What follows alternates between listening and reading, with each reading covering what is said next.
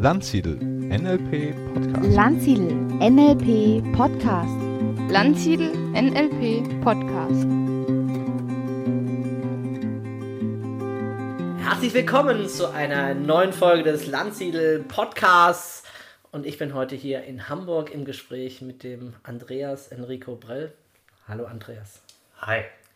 Danke für die Einladung, sei gegrüßt. Schön, dass ich dabei sein darf.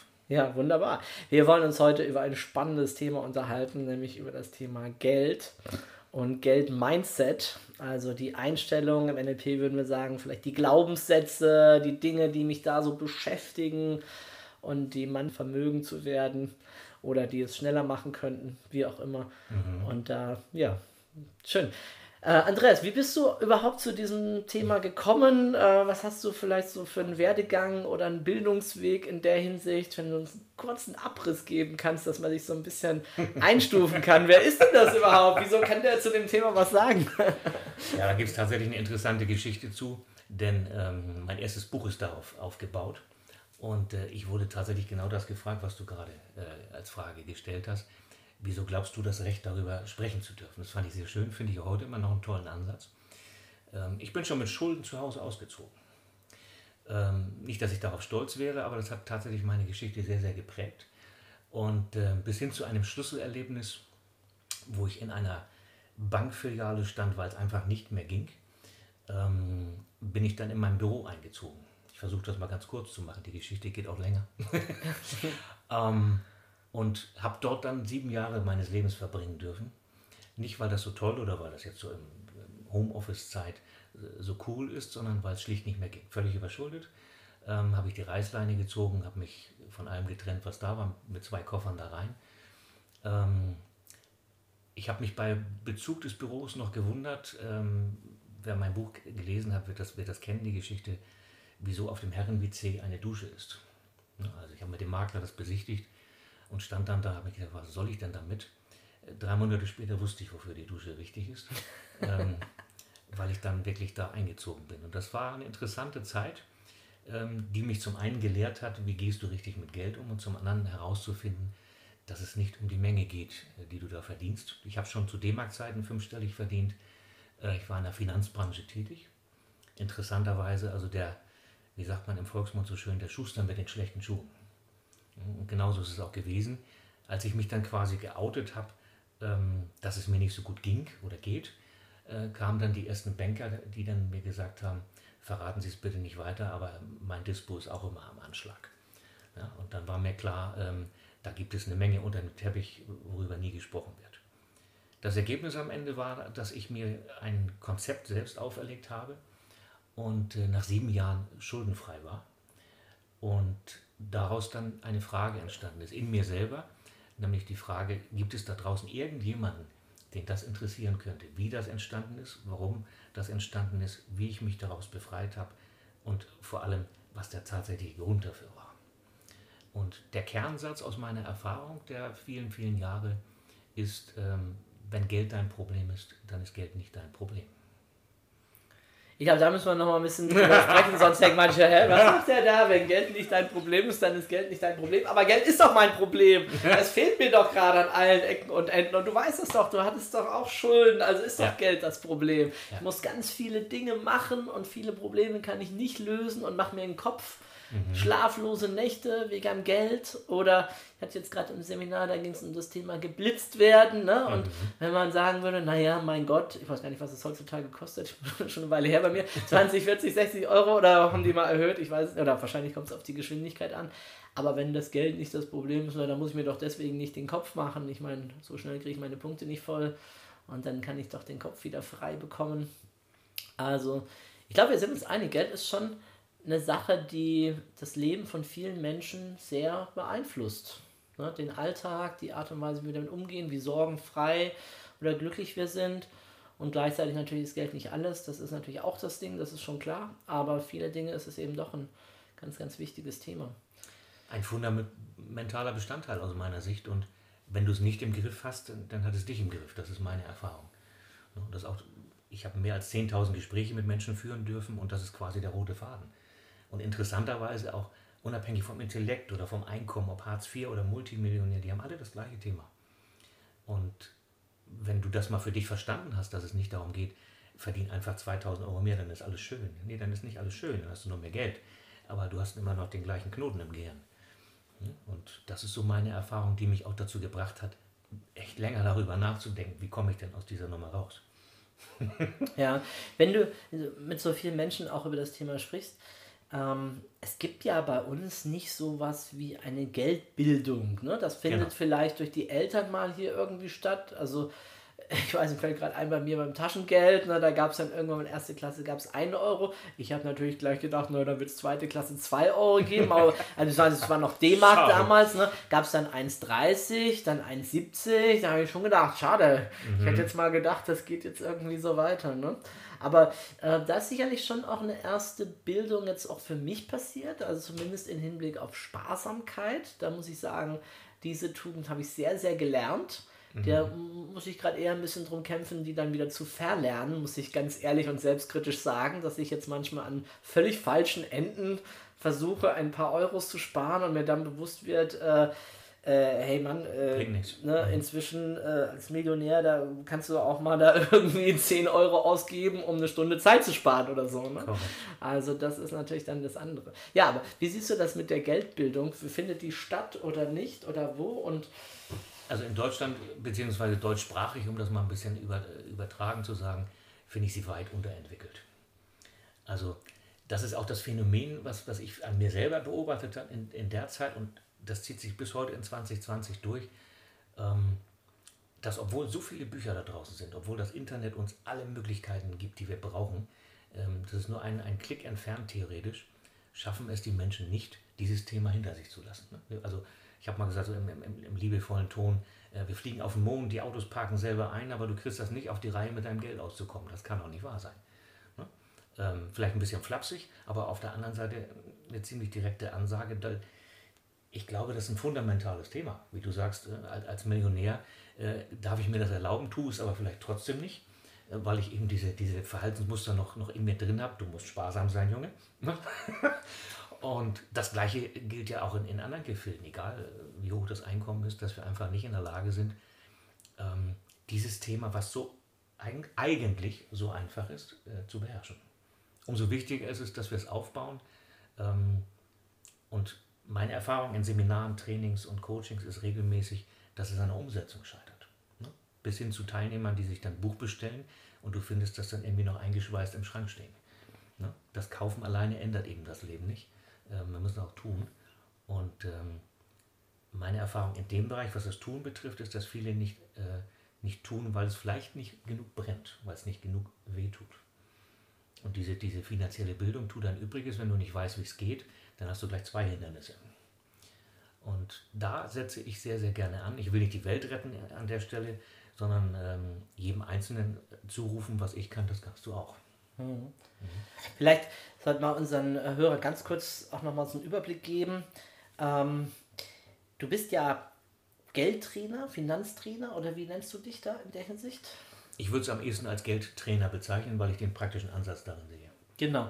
Und halt eben nicht in der Form, wie wir es ganz oft da draußen sehen. Du gibst jetzt keine konkreten Anlagetipps oder sagst jetzt auch nicht, hey Leute, jetzt ist Gold dran oder jetzt ist dies und jenes dran, sondern dein Fokus ist ja so das Mindset auch. Ne? Das, womit wir jetzt auch schon gerade gestartet haben, das, was ist das, was die Menschen da im Kopf blockiert manchmal im, Thema, im Umgang mit dem Thema Geld oder was sie da komisch sein lässt mhm. bei diesem Thema.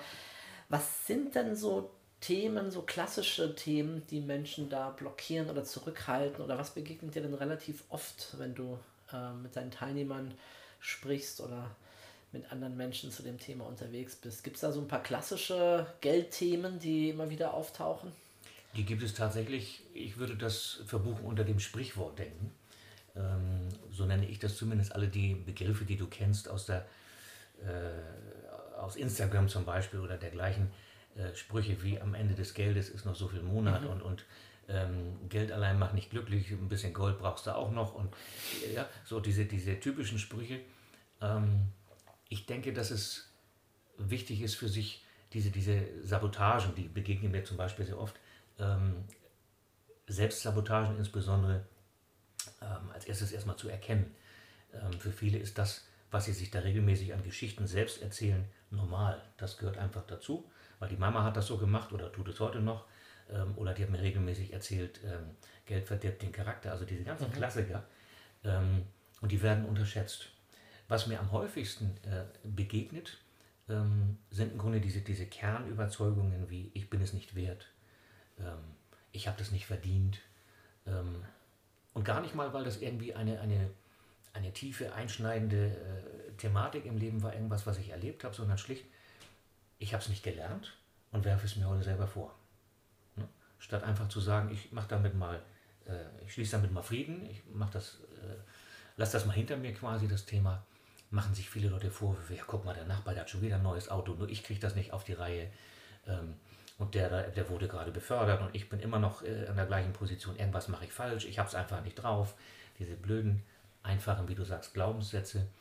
Ähm, ich verbuche das unter, unter Überzeugung, wenn ich da so richtig in, inbrünstig von überzeugt bin, dass ich es einfach nicht kann, äh, das Geld oder das Leben oder das Machen im Leben, dann ist es schwierig. Und ähm, typische Überzeugungen ansonsten ist alles, was sich auch rund um ähm, die, die Selbstwahrnehmung, Selbstwert äh, dreht. Für sich in Anspruch zu nehmen, ähm, ich, ich darf nicht mehr verdienen als mein Vater.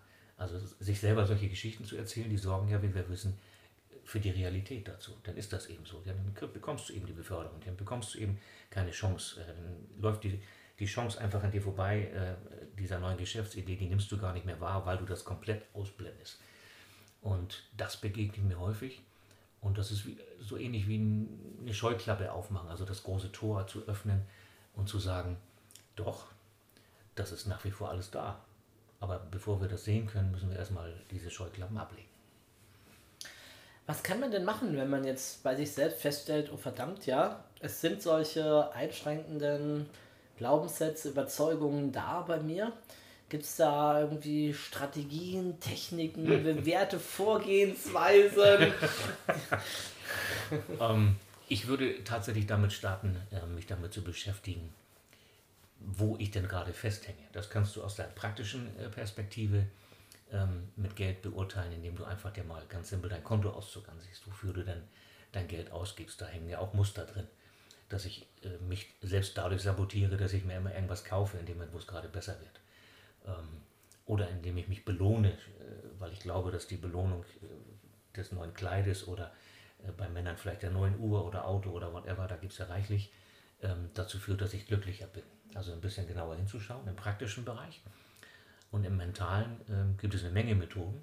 Eine davon ist äh, die deine, nämlich das NLP. NLP, ja klar. Ganz genau. Und darüber hinaus gibt es Methoden, sicherlich ähm, ganz gezielt in die Vergangenheit zu schauen, ob irgendjemand aus der Familie eine Prägung in, in mich implantiert hat, ähm, die bis heute nachwirkt, die ich als Rucksack mit mir herumtrage.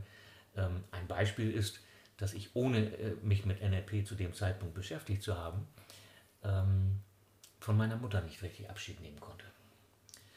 Die äh, Beziehung zu ihr, ich bringe das ruhig mal als Beispiel, das passt sehr schön dazu.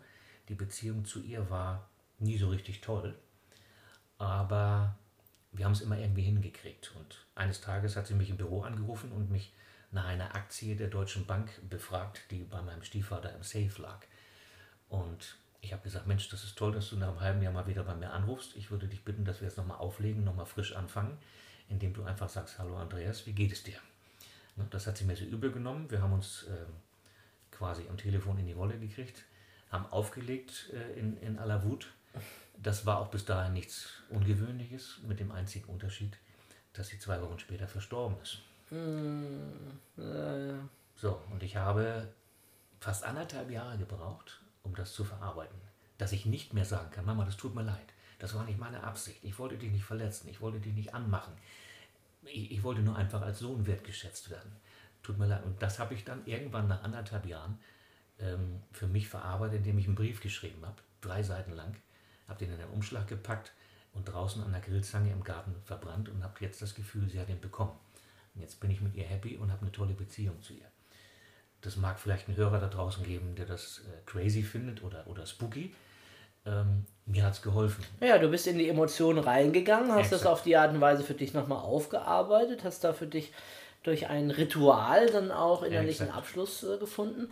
Und wie das so ein Ritual aussieht, ob man jetzt Schiffchen baut und das wegschickt oder einen Luftballon zum Himmel oder verbrennt oder laut ausschreit auf einem hohen Berg oder was auch immer, das ist natürlich dann eher ein bisschen individuelle Sache, wie man das macht, aber das macht durchaus Sinn von der psychologischen Vorgehensweise. Und so habe ich dann in der Zwischenzeit auch andere Menschen kennengelernt, die dann auf ihre Weise dann äh, die, dieses, dieses Hindernis genommen haben. Da hat jemand dann Steine in einen Rucksack gepackt. Jeder Stein stand für ein, ein Thema, was ihn belastet hat oder einen solchen Satz, der ihn hindert. Äh, ich darf das nicht.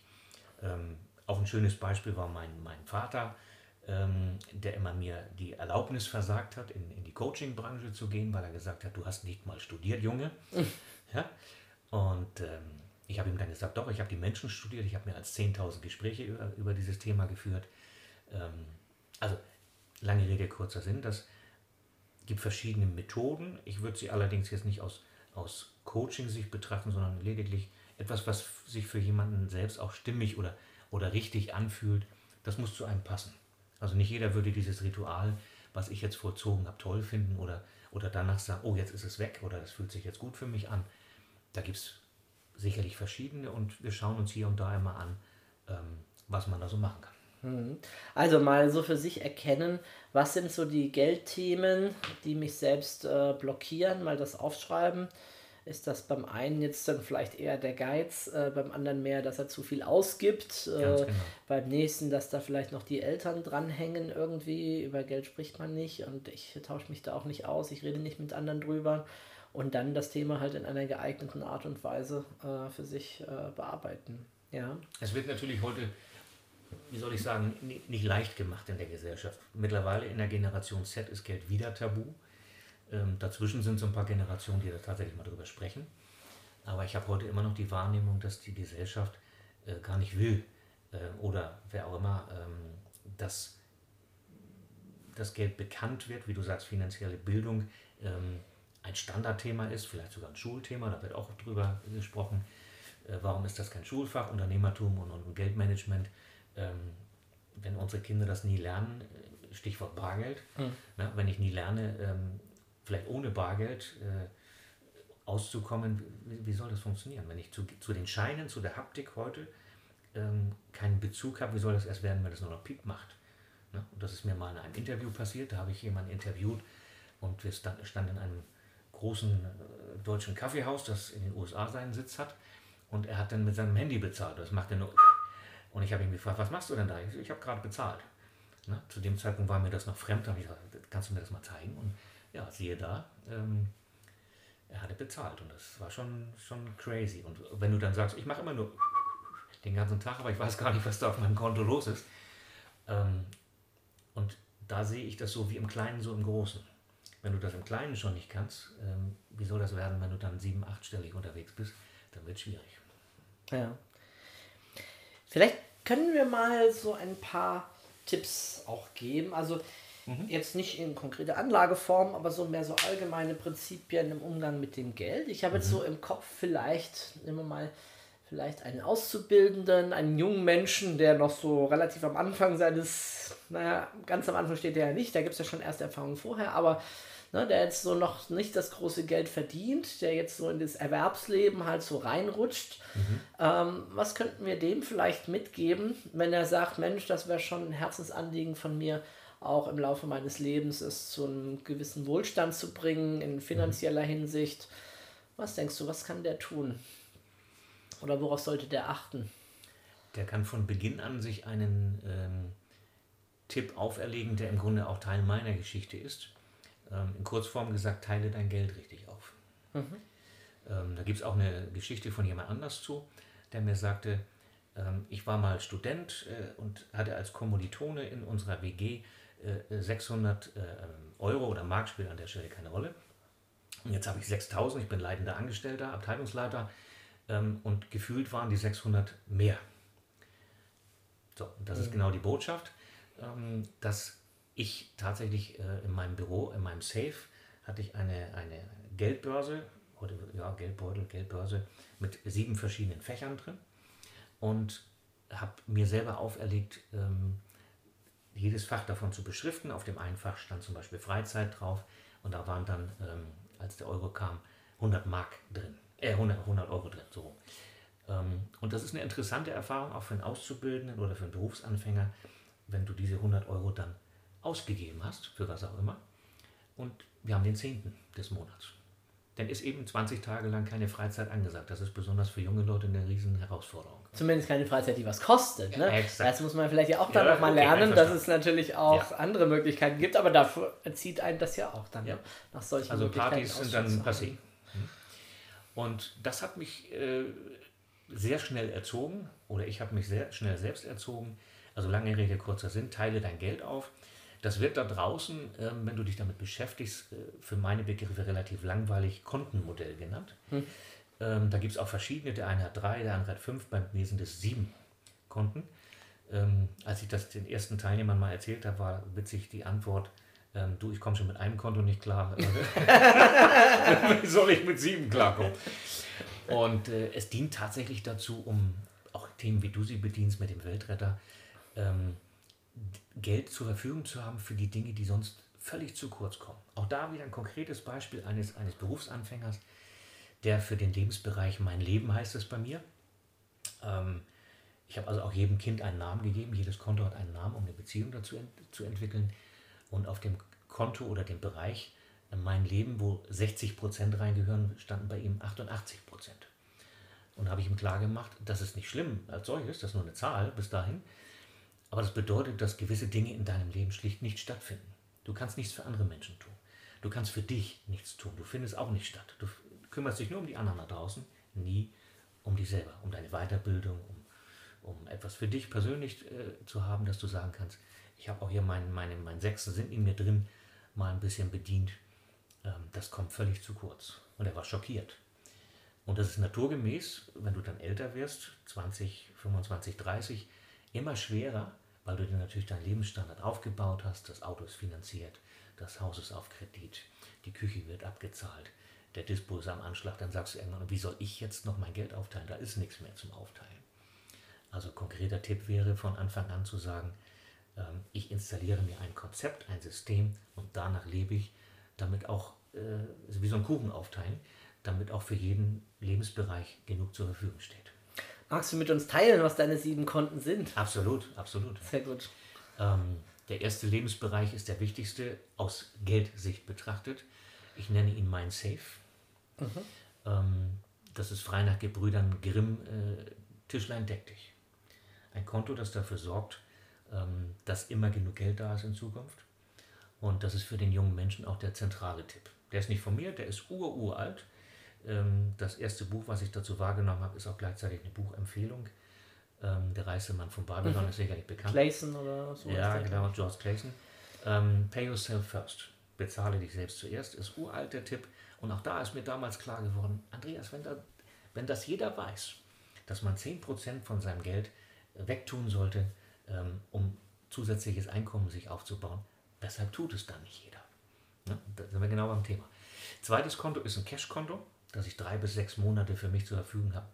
Im Worst Case oder du kannst es Liquiditätsreserve nennen. Ich finde Cash am besten, dass ich eben weiß, ich brauche nie wieder ein Dispo. Ich brauche nie wieder irgendjemanden um Rat fragen.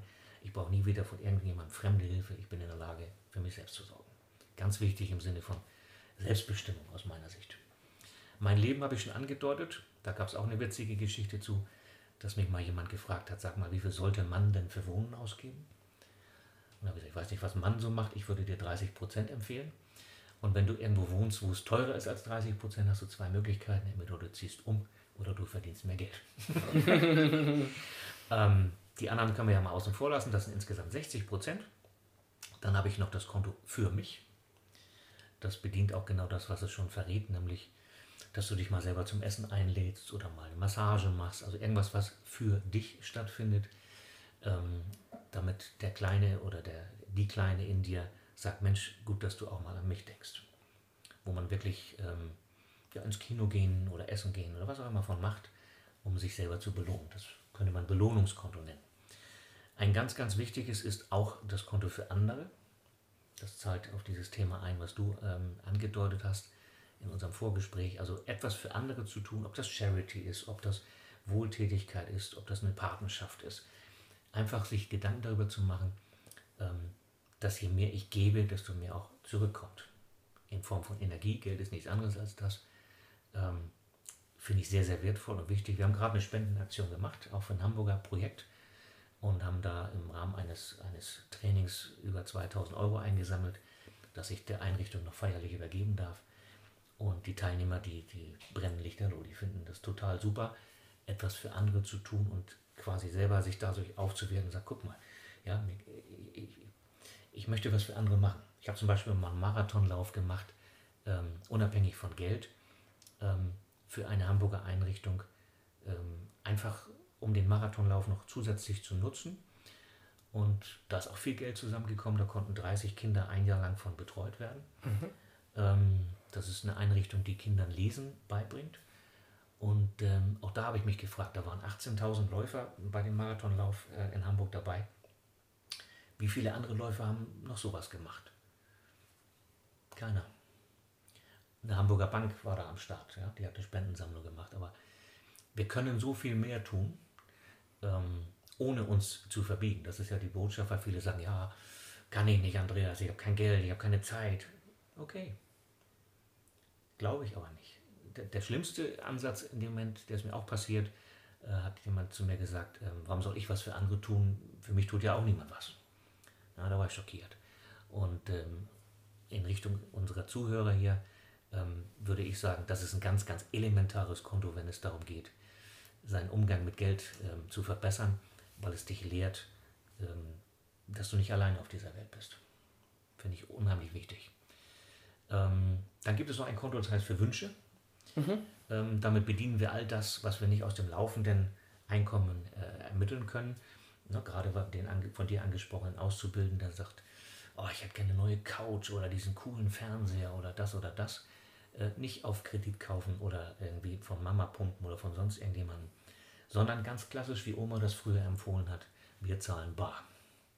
Auch wenn wir nicht mehr bar zahlen, weil das vielleicht irgendwelche Rabatte gibt, whatever, oder es vielleicht bis dahin gar kein Bargeld mehr gibt. Aber ich kann sagen, ich habe das Geld zur Verfügung. Ob das die Fernreise ist, die Weiterbildung, der große äh, Seminarbereich oder was auch immer. Für viele fällt das ja auch zusammen tatsächlich, dass Weiterbildung sogar ein Hobby ist und dann fallen solche Bereiche zusammen. Mhm. Ähm, das haben wir auch noch für Wissen, ganz wichtig.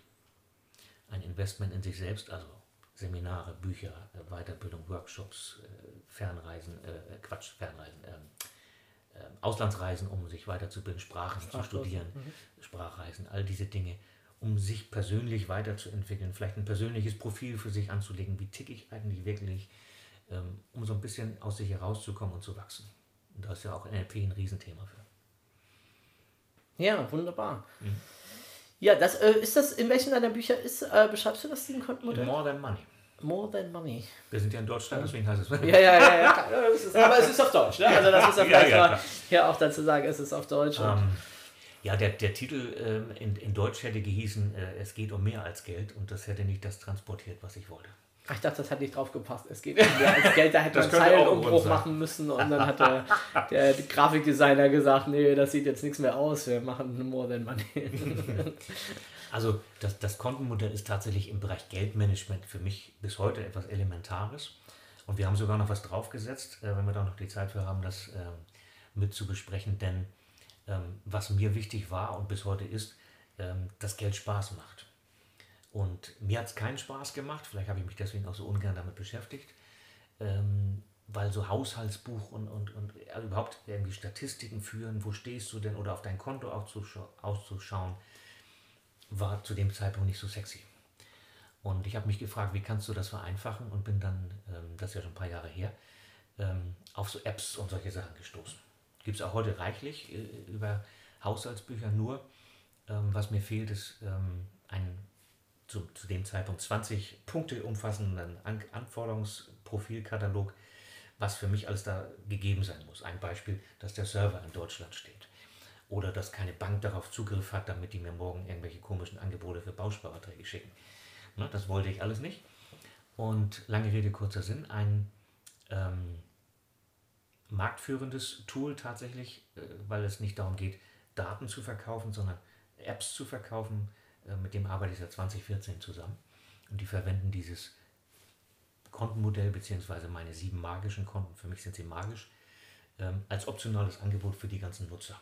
Das ähm, kann man sich gerne da ansehen ähm, oder eben in meinem Buch. Das heißt, was genau macht die App? Die, ich habe die auf meinem Smartphone und dann. Die hat äh, die Funktion, dein Geld zu managen. Das heißt, du gibst da deine gesamten Daten einmal vor. Mhm. Ähm, du hast parallel eine Web-App, also das Gegenstück auf dem Desktop, im Browser. Ähm, kannst Auswertungen darin machen, kannst dir ansehen, wie viel Prozent geht tatsächlich wohin. Ah, okay. Ähm, Mhm. Kannst äh, deine Muss ich aber dann eingeben, oder? Äh, Genau, das ist der einzige Unterschied ähm, zu diesen kaufbaren Varianten, ähm, wo deine Daten sozusagen auch verkauft werden. Du spielst da nicht deine Konten von der Bank direkt ein, sondern du erfasst es einmal händisch. Das klingt äh, ähm, oldschool. Das Coole Ja, ich finde das auch. Das hat mir ja damals schon sehr viel gebracht, mal wirklich meine Ausgaben zu kontrollieren, mal in Definitiv. Excel einfach das einzutragen, dass man mal wirklich sieht, wo fließt das Geld hin. Da glaube ich, sind viele doch auch so zumindest ein bisschen daneben. Ja. Einen großen Posten hat man vielleicht noch auf dem Schirm, aber dann so den nächsten, was danach kommt, da wird doch auch viel unterschätzt. Korrekt. Ja, und es synchronisiert sich vor allem auf allen Geräten äh, untereinander, ähnlich wie du das von der Cloud kennst. Und äh, wenn ich also, äh, was weiß ich, bei einem großen Supermarkt an der Kasse stehe und irgendwas für 30 Euro gekauft habe, dann ist das auf meinem Rechner zu Hause schon erfasst. Ich kann die ganze Familie damit reintun. Und das Wunderbare ist, es gibt ein Konzept für dich privat, also die sieben Konten. Ich habe ein Konzept für Paare, ich habe ein Konzept für Kinder und für den Unternehmer, also ein Business-Kontenrahmen. Und alles ist optional anwendbar. Ähm, und die App, wie auch die Web-App, sagen mir halt, da stehst du gerade, bietet mir zum Beispiel auch Budgetfunktionen an. Da kann ich sagen, für tanken wolltest du nur noch 400 Euro diesen Monat äh, ansetzen, da bist du weit darüber hinaus. Vielleicht solltest du mal wieder Fahrrad fahren. Ähm, all solche Dinge. Also ähm, nicht stringent, aber eine Form von Geldmanagement, die ich bis dahin nicht kannte, die vielen Teilnehmern eben dabei helfen. Und Money Control hat für mich, so heißt die App übrigens, Okay? ähm, hat für mich eben den Charme, dass der Stefan, der Geschäftsführer, Namensvetter von dir, ähm, mir gesagt hat, ich habe nur das Werkzeug. So ein bisschen wie bei Pretty Woman. Und, und du zeigst den Leuten, was sie damit machen können. Fand ich ganz witzig, diese Geschichte. Ähm, weil er eben sagt, ich bin Entwickler. Ich, ich, ich sitze am Computer, ich möchte das Ding programmieren. Ich will aber nicht erklären, was man damit alles machen kann. Das ist dein Part. Und so haben wir uns dann äh, zusammengefunden und das ist bis heute eine wunderbare Geschichte. Ja. Ähm, wir sind jetzt ausgegangen vom Netto, ne? von dem, was halt jemand wirklich auf seinem Konto genau. hat, ne?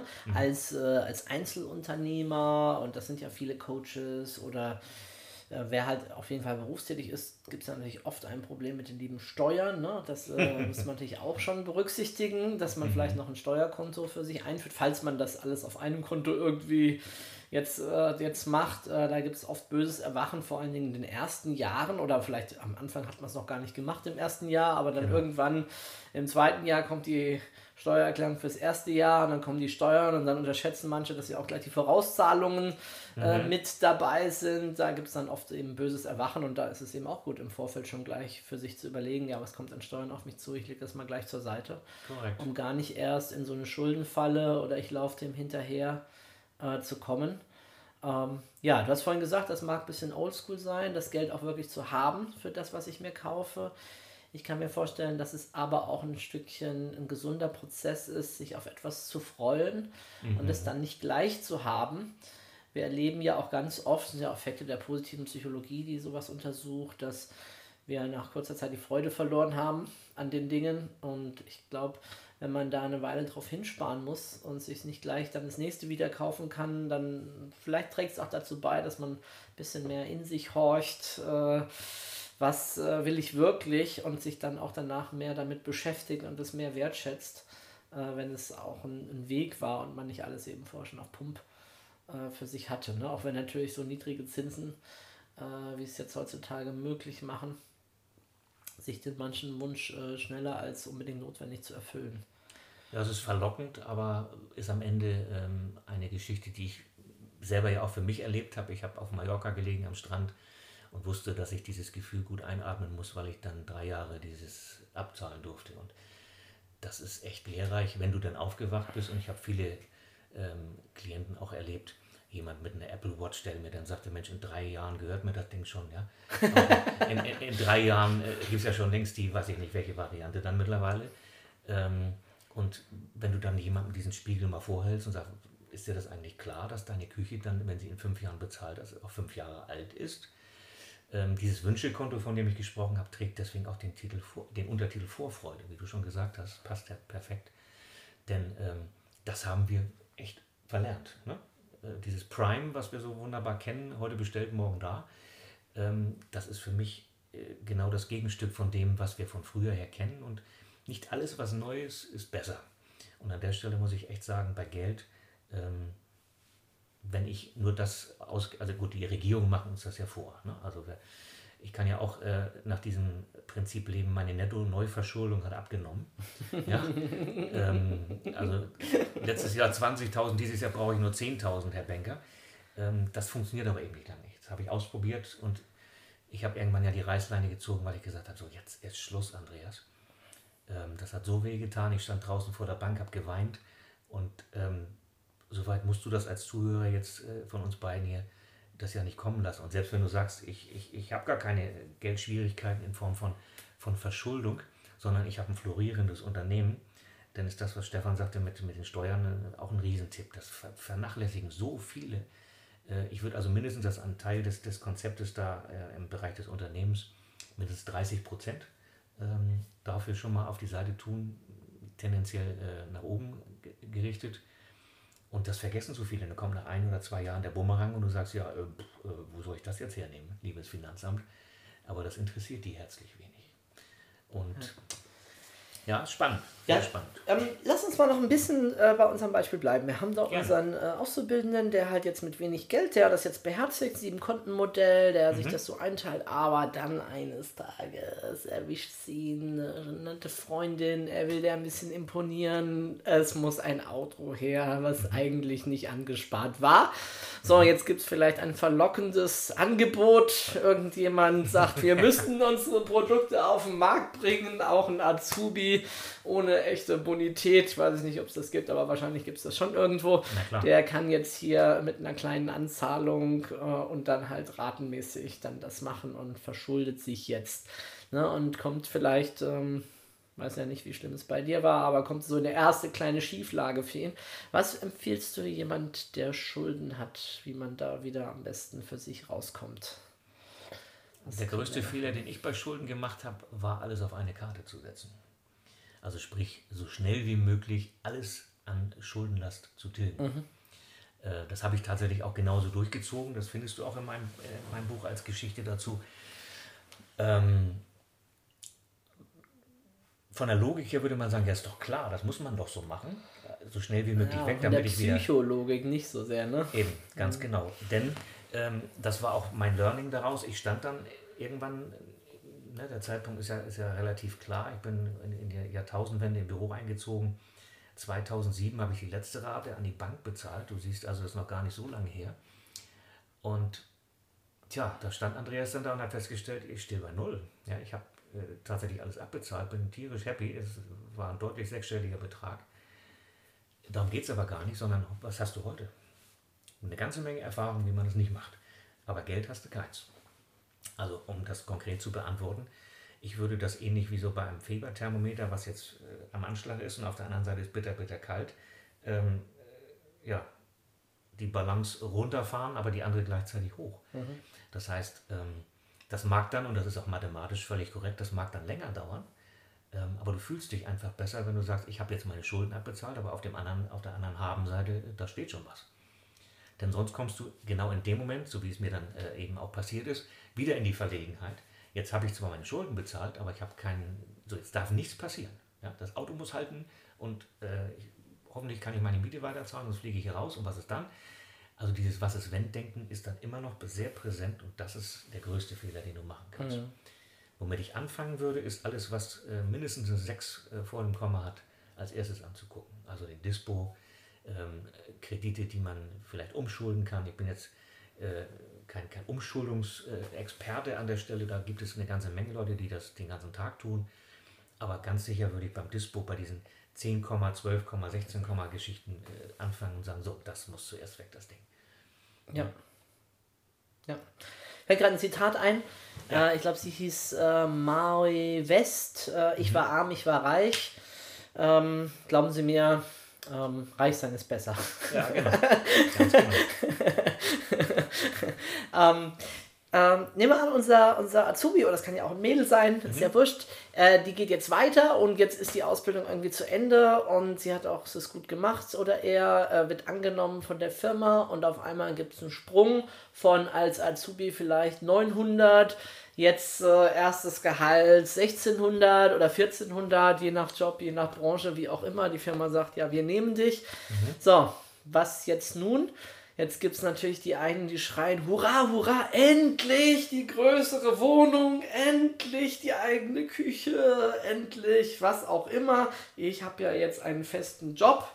Ne? Und ähm, ja, ist das die richtige Strategie? Definitiv nein. Also ich meine, psychologisch können wir es wahrscheinlich verstehen, zu sagen, dass jemand sagt, ah, jetzt, jetzt, jetzt, jetzt bin ich hier Verdiener, gefühlt natürlich Großverdiener als vorher.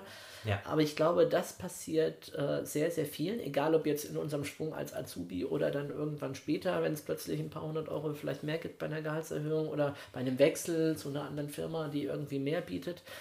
Ähm, das Problem ist ja nicht unbedingt, wie viel Geld ich einnehme, sagtest du ja auch vorhin schon. Ich würde es mal noch äh, den Satz anders beenden, das ist auch, wie viel davon ich behalte, Exakt. um es dann zu nutzen, um es vermehren, anzubringen. Stichwort goldene Gans, äh, das Geld äh, Vermehrung in Umlauf bringen. Genau, ja.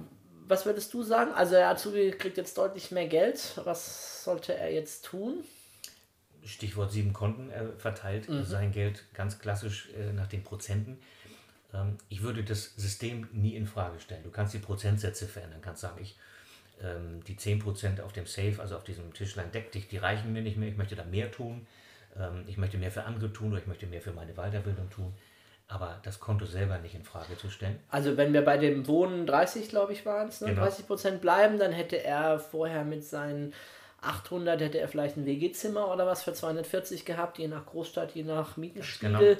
Und dann könnte er jetzt sagen, ja, eine Vergrößerung ist sozusagen drin, denn 30 von 1600 sind dann 480. Ich könnte jetzt vielleicht sogar eine kleine eigene Wohnung nehmen, aber eben nicht schon gleich äh, Ganz genau. die nächste Gehaltserhöhung mit eingeplant. Ne? Das, äh, was Die Zukunft quasi schon mit eingeplant. Ja, genau. genau. Ja, ja, genau. Und auch bei extremen Sprüngen, wenn du, wenn du jetzt an, an ähm, ja, eine Beförderung denkst oder ich mache mich selbstständig und ich verdiene jetzt erst erstmal so richtig großes Geld, ähm, dann heißt das eben nicht zwingend, genau das, was wir jetzt mehr verdienen, bringen wir unter die Leute. Ne? D- Diese, dieses Kontenmodell heißt eben, das behalte ich nicht nur für drei Monate, um das zu lernen bei, sondern den Rest meines Lebens. Ja. ja. Ähm, Wenn ich mal so rückblickend bei mir sage, ich fand es manchmal als Unternehmer schade, dass ich dann, äh, wenn es mal richtig gut schon lief, wenn also der Rubel mal rollte, das Geschäftsmodell funktioniert hat, ich dann sehr oft gleich wieder reinvestiert habe, sozusagen, in den nächsten Schwung. Ähm, das macht natürlich irgendwie Sinn, wenn man so ungeduldig ist und irgendwie wachsen will. Aber so äh, psychologisch hätte ich zwischendurch gedacht, manchmal wäre es gut gewesen, vielleicht einfach mal zwei, drei Jahre diesen richtigen Schwung mitzunehmen und einfach mal äh, so Sicherheit, Freiheitskonto auch zu bunkern, um zu Ja. sagen, hey, jetzt nicht sofort gleich alles wieder reinvestieren, dass ich auch mal was habe. Ich habe das später gemerkt, als das dann mal anders war, das hat schon auch wirklich was Psychologisches. Man merkt, wie die goldene Gans auch wirklich wächst, wie das auch wirklich Spaß macht und wie man dann nicht mehr Lust hat, jede positive Veränderung auch sofort wieder äh, zu verteilen, sondern zu sagen, Mensch, bisher war doch mein Leben auch schon ziemlich gut. Äh, ich kann doch jetzt auch mal eine Gehaltserhöhung sozusagen äh, nicht in Luxus oder nicht in anderen Lebensumstände versetzen, sondern einfach mal einen Großteil dieser Gehaltserhöhung, die, auf die ich ja auch vorher auch schon verzichten konnte, die Monate und Jahre, äh, mal nehmen, um tatsächlich ein bisschen die Puffer aufzubauen auf meinen anderen Konten. Ähm, Ja, das ist so elementar, was du sagst, weil wenn, wenn, wer sich bewusst macht, ob wir das jetzt goldene Gans nennen, da würde ich auch jedem Zuhörer sagen, äh, entwickle dein eigenes Modell dazu. Ich, ich kenne jemanden aus, aus äh, Wien, äh, der sagt mir, das ist das Königinnenkonto. So. Also, äh, ganze Kreativität entweder- oder Dagobert Duck oder wie auch immer, völlig egal. Irgendwas, wo du sagst, oh, das fühlt sich super an, da kriege ich eine Gänsehaut, wenn ich dran denke, ähm, dass sich das irgendwie so vermehrt. Ähm, einmal mehr, glaube ich, heute ist es wichtig in 2020, dass wir gelernt haben, wer sich nur auf eine Einkommensquelle verlässt, der wird am Ende vielleicht verlassen sein. Damit meine ich nicht die Rente, damit meine ich das heutige Einkommen. Wenn die Quelle versiegt oder, oder zurückgeht wegen Kurzarbeit und Co., dann stehst du da und sagst, ja, und jetzt, äh, wovon lebe ich denn jetzt? Und das sagt mir immer mehr, wie wichtig das ist, sich Gedanken zu machen, nicht was es wenn zwingt, sondern ähm, Alternativen, Ergänzungen äh, zu schaffen, neue Wege zu gehen. Und wie du sagst, ähm, wenn ich reinvestiere als Unternehmer, als Selbstständiger, sage so, jetzt habe ich toll verdient, was mache ich jetzt damit? Auch mal über zu überlegen, entweder in Investments zu gehen, Mhm. ganz klassisch äh, zu sagen, ähm, wo, wo ist das Geld jetzt gut investiert? Ich habe mir ja vorgenommen, als, als Geldtrainer nicht klassisch äh, hinzugehen und sagen, kauf diese Wohnung, kauf diesen Fonds oder sowas in der Art. Da gibt es viele, viele wunderbare Menschen da draußen, die das besser können. Das habe ich äh, mehr als zwei Jahrzehnte gemacht, da bin ich heute mit raus. Ähm, ich konzentriere mich eben auf äh, das Geldmanagement und das Mindset ähm, und insbesondere Einkommensquellen aufzubauen, aber eben aus Business-Perspektive.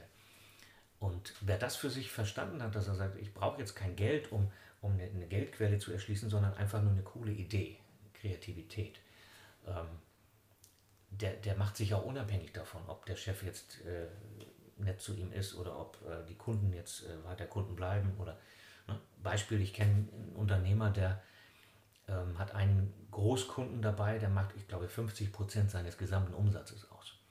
So, wenn der jetzt sagt, du, wir- haben uns einen anderen Auftraggeber gesucht, dann hast du sowas von die Pappnase auf, ähm, dass, du, dass du so schnell gar nicht umschalten kannst.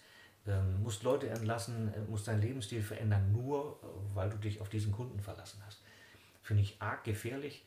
Ähm, und das darf natürlich jeder selber entscheiden, aber ich würde an der Stelle sagen, auf jeden Fall diversifizieren. So wie du es auch bei Investments kennst, nicht äh, alles, äh, alle Eier in einen Korb, ähm, so gilt das auch genauso beim Business. Ja, also unser Auszubildender, Auszubildende, irgendwann läuft es besser, irgendwann kommt auch die Phase, wo er sie dann wirklich sagt, so jetzt äh, bin ich dabei in, in Investments dabei, jetzt will ich mir irgendwie auch ein passives Einkommen aufbauen, will vielleicht Renditen haben, will, denk an meine Zukunft, glaube nicht mehr, dass ich eine staatliche Rente bekomme, äh, sondern muss selber irgendwie auch gucken, dass da sich Ströme erschließen und und dann kommt irgendwann eben auch diese Phase, wo man dann natürlich schon auch schaut, ja, welche Strategie habe ich jetzt, wie sicherheitsbewusst bin ich, in was gehe ich jetzt, in, in welche Werte.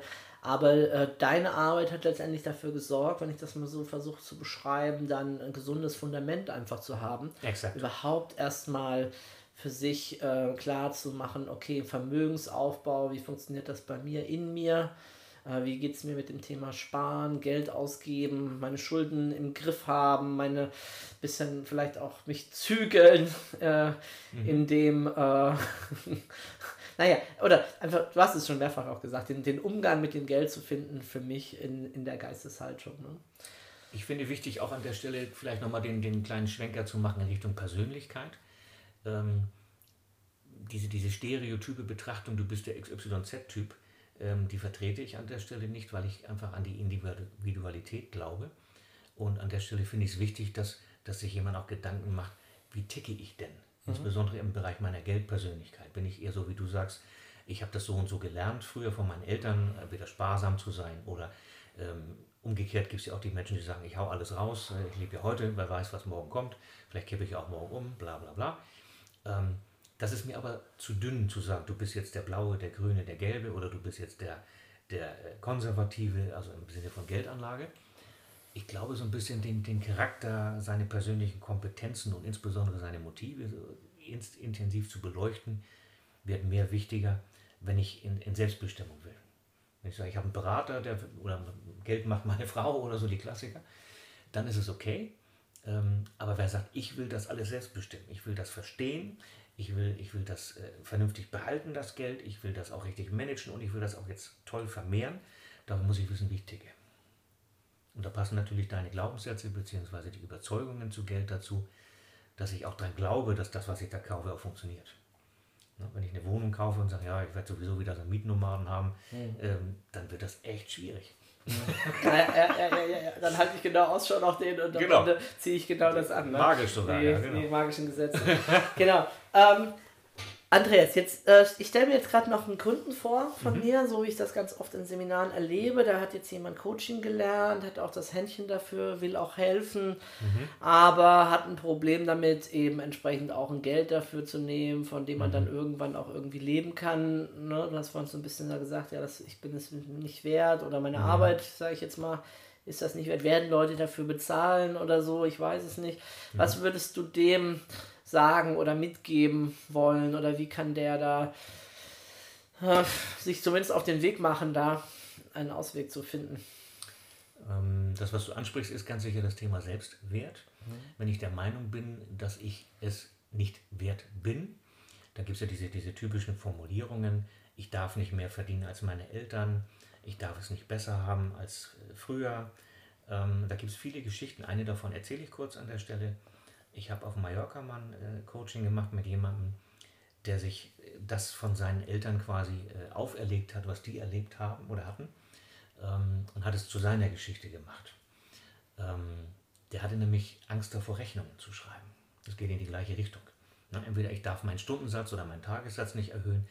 Der war noch extremer, der sagte, ich finde meine Arbeit toll und ich bin super kreativ und das kann ich richtig gut. Aber sobald der Kunde sagt, ja, gib mir das her, ich will das haben, müsste ich eine Rechnung schreiben, da habe ich Angst vor. Und dann haben wir uns darüber unterhalten und der Zusammenhang tatsächlich war an der Stelle, dass er Angst davor hatte, weil seine Eltern Gastronomiebetrieb hatten ähm, und äh, ja, irgendwann ihr bester Kunde waren in ihrem Gastronomiebetrieb mangels Kundschaft, ähm, sind daran verstorben, also am Alkoholismus. Und er hat eine Assoziation gebildet, selbstständig gleich Alkoholiker gleich tot. Ähm, und hat dann gesagt, ähm, dann schreibe ich lieber keine Rechnung, bin vielleicht lieber pleite, aber dafür lebe ich noch. ja, interessante Schlussfolgerung. Wir haben das dann voneinander entkoppelt. Das wäre auch der konkrete Tipp an der Stelle, dass du dir die Frage stellst, ähm, wenn du sagst, ja, ich darf doch nicht als Beispiel jetzt Physiotherapeutin, ich habe jetzt 40 Euro die Stunde, jetzt will ich 50 nehmen, was ist denn, wenn mir alle Kunden weglaufen? Dann würde ich dir antworten, ähm, ja, da werden welche gehen, aber da werden andere dafür kommen. Wenn du es dir wert bist, werden die Menschen da draußen, äh, werden die das erkennen, dass du es dir wert bist.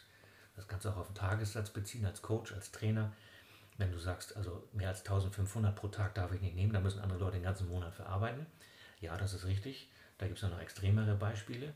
Ähm, und auch die sind richtig, weil die Menschen, die das dann aufrufen, die sind es sich wert und die bieten dann ähm, auch eine Leistung, die das Gegenstück dazu bildet. Ja. Das ist vielleicht nicht immer der Fall. Könntest du jetzt als Zuhörer sagen, ja, da gibt es ein paar, die mehr heiße Luft versprechen. Ähm, aber das ist ja dann deine ähm, Aufgabe, das herauszufinden für dich. Wir ziehen ja meistens das an, ähm, was zu uns passt. Andreas, du hast zwei Bücher geschrieben, ne? Ja. Ähm, ähm, More Than Money, haben wir vorhin schon mal so ein bisschen was gehört. Was ist das andere Buch? Das ist pur das Thema Money Mindset und genauso heißt es auch. Money Mindset ist ein, wenn du so willst, ein Nachschlagewerk, ähm, wo die 100 wichtigsten oder die 100 entscheidenden äh, Überzeugungen, sprich Glaubenssätze über Geld drinstehen. Ähm, die Ursache dafür, die mentale Ursache und mögliche Lösungen, also quasi eine Affirmation, wenn du so willst, ein Ansatz, wie man das für sich umbauen kann. Ähm, fünf Kernüberzeugungen sind da drin. Ein paar davon habe ich schon genannt. Ich glaube, es nicht wert zu sein. Ich glaube, es nicht verdient zu haben. Ich bin nicht würdig und so weiter. Ähm, und tatsächlich ähm, diverse Ansätze, um im täglichen Leben bis hin zu so einer 30-Tage-Challenge ganz am Ende des Buches, ähm, ja, nehmen wir mal, ich, ich bin würdig, ruhig als Beispiel. Äh, alle Formulierungen, die irgendwie mit Ich bin beginnen, haben wir 365 von drin im Buch, dass ich jeden Tag einen davon benenne. Also, wenn du, wenn du so willst, ein Nachschlagewerk, um über mich ein bisschen nachzudenken, auch nachzuschlagen, was denke ich da schon wieder, was ist das, woher kommt das und mich damit zu beschäftigen, ähm, eine positive Einstellung und Beziehung zu meinem Geld bzw. zu mir selber am Ende des Tages zu entwickeln. Ja, werden wir auf jeden Fall verlinken. Mhm. Mit welchem Buch sollte der Leser anfangen? Was wäre so deins? Ich habe ja bei meinen sieben Büchern auch so eine klare, hey, bitte, wenn du, fang mit dem bitte an, wenn Ja. du das möchtest, aber Fang bitte mit Modern Money an. more than money. Okay, ja. Ähm, das bildet das Fundament, über das wir schon gesprochen haben. Und äh, wenn du sagst, nein, ich habe nur Mindset als Thema, dann findest du entweder bei Amazon beziehungsweise bei mir oder bei Stefan dann als Verlinkung. Ähm, Gibt es als E-Book, ähm, als Taschenbuch, ähm, findest du auf jeden Fall einen Ansatz. Das ist ein dünnes Nachschlagewerk, also auch sowas für unterwegs, so Taschenbuchformat. Und ähm, da kann man immer mal nachgucken, was habe ich mir da gerade wieder gesagt. Das kann ich mir nicht leisten. Ne? Auch so Kinder ist auch ein schönes Thema. Wenn du mit den Kindern an der Kasse stehst und die Tochter sagt, Mama, ich will ein Eis und du sagst, das können wir uns nicht leisten oder sowas, da hat das Kind ein ganzes Leben was von. Und sowas habe ich öfter auch im Coaching als, als, als Thema gehabt. Und sagt dann die junge Mutter, ja, und was sage ich denn alternativ? Und das find, die Antworten darauf findest du dann in diesem Buch. Ja, schön, schön, schön, schön. Ja, was ist, wenn jetzt jemand sagt, ja, genau, das ist genau mein Thema, da knabber ich dran, da blockiere ich mich selbst, ich weiß das auch. Ähm, ja, schön, okay, Buch werde ich lesen, aber ich glaube, ich brauche da noch ein bisschen mehr, so ein bisschen ähm, mehr bepempert, persönlich irgendwie enger geführt. Äh, wie kommt man da an dich ran? Du machst ja auch Seminare ne, als Ja. Trainer. Ja. Ich glaube im Augenblick mehr online als offline. Tatsächlich, richtig. Also, Also spielt es auch keine Rolle, ob die in Hamburg sind oder nicht. so sieht's aus. Und wo bist du, wenn du offline bist? Äh, wo bist du dann mit deinen Seminaren? Ähm, primär auch tatsächlich in Schon Hamburg. in Hamburg? Ähm, die meisten kommen, warum auch immer, das liegt wohl an der Stadt, nicht an mir, ähm, kommen dann gerne nach Hamburg. Ähm, mein Büro ist in Hafen City, da machen wir es öfter. Ähm, aber auch sonst generell mit, mit Stadtbesichtigung in Kombi. Ich suche immer Standorte aus, die dann so einen Blick über den, den Hafen haben und so. Das ist ganz, ganz witzig. du hier von der Elbphilharmonie noch Ja, gesehen? genau. Was hat die jetzt gekostet im Nachhinein? Ich Viel zu viel, ich habe das verdrängt. alles die Milliarde schon Ja. irgendwie, ich glaube irgendwie schon. Ne? War viel zu. ähm, und ansonsten auch gerne in anderen deutschen Städten. Ähm, die Kunst mit Geld umzugehen, so heißt das äh, Seminar. Und äh, ansonsten, wie du schon angesprochen hast, habe ich mich sehr auf den Online-Bereich konzentriert, also in Form von einer Akademie. Ähm, da kannst du Einzelkurse für dich in Anspruch nehmen, kannst sagen, nein, ich möchte so ein All-in-One-Paket nutzen. Und die dritte Möglichkeit ist, wenn du sagst, nein, ich möchte gar nicht irgendwie mit anderen zusammen, ich möchte dich für mich alleine haben, dann gibt es eben auch Einzeltraining und Coaching, ähm, wie auch immer online oder eben auch persönlich mit Treffen. Also typisches Beispiel ist ein Pärchen, das, äh, das genau, das war vor Corona, die kam ähm, über den Jahreswechsel nach Hamburg für, für zwei Tage und haben wir quasi im Unternehmen aufgeräumt, so ein bisschen auch Controlling-Aspekte ähm, und dann auch den privaten Bereich komplett auf links gedreht. Die hatten zum Beispiel das, was du vorhin angedeutet hast als, als Tipp, hatten sie nicht. Die haben nämlich Privat und Geschäft alles auf einem Konto. Null Überblick, null Plan, wie viel Geld von dem, was da auf dem Konto ist, gehört eigentlich jetzt uns. Haben wir eigentlich einen Gewinn? Keine Ahnung. Ne? So wie das typisch ist für viele, ich bin in meinem Business toll, aber von Geld verstehe ich nichts. Und das ist der dritte Bereich, den ich eben anbiete. Super. Also um das nochmal so ein bisschen zusammenzufassen und zu umreißen, das ist eben das Besondere an dir, Andreas, dass dein Thema eben das Mindset-Thema ist. Und die meisten Finanztrainer, die haben dann doch so die Idee, geh an die Börse oder geh in Edelmetalle oder geh in Wohnungen, Immobilien oder, oder was auch immer. Das könntest du auch, das hast du mal irgendwie so in deiner Vergangenheit gehabt, ist, aber nicht, Jahrzehnte. ist aber nicht dein Anliegen gerade. Genau. Ich meine, im dringenden Einzelfall äh, gibst du schon da vielleicht auch ein bisschen Tipps, aber es ist nicht dein, du verkaufst keine Geschichten oder so, aber kannst Leute schon auf die Spuren bringen oder könntest es zumindest, das macht, die finde ich aber auch wertvoll dann Mhm. in der Hinsicht, aber dein Fokus ist einfach ganz klar hier in diesem Geldmindset. Exakt. Ja, super, wunderbar. Haben wir noch irgendwas Wichtiges vergessen? Ach ja, vielleicht, klar. Wir leben ja natürlich in spannenden, aufregenden Zeiten aktuell. Und da nutze ich natürlich auch für mich schon immer jede Gelegenheit, mit jemand, der sich mit dem Thema Geld zu beschäftigen, zu fragen. Ja, ja was bedeutet Corona für uns, für unser Geldmindset oder für die Geldentwicklung? Wie ist so dein Blickwinkel da drauf? Also im Mindset ähm, schürt es die Angst. Und ähm, das ist auf keinen Fall ein guter Ratgeber. Das wissen wir nicht erst seit Corona. Dass, ähm, wenn du in dem, in dem Fluchtmodus bist und sagst, oh Gott, oh Gott, oh Gott, mein Geld ist weg. Ähm, und äh, wie du schon angedeutet hast, jetzt kaufe ich schnell Gold oder jetzt kaufe ich schnell Immobilien, jetzt kaufe ich schnell Aktien. Alles, was schnell geht äh, im Fluchtmodus, kann nicht funktionieren. Ähm, also hektische äh, äh, Entscheidungen oder diese schnell Reichwerde-Thematik, die funktioniert nie. Ähm, alles mit Bedacht, alles mit Konzept, mit Strategie, mit Plan, mit einem Bogenspannen in die Zukunft.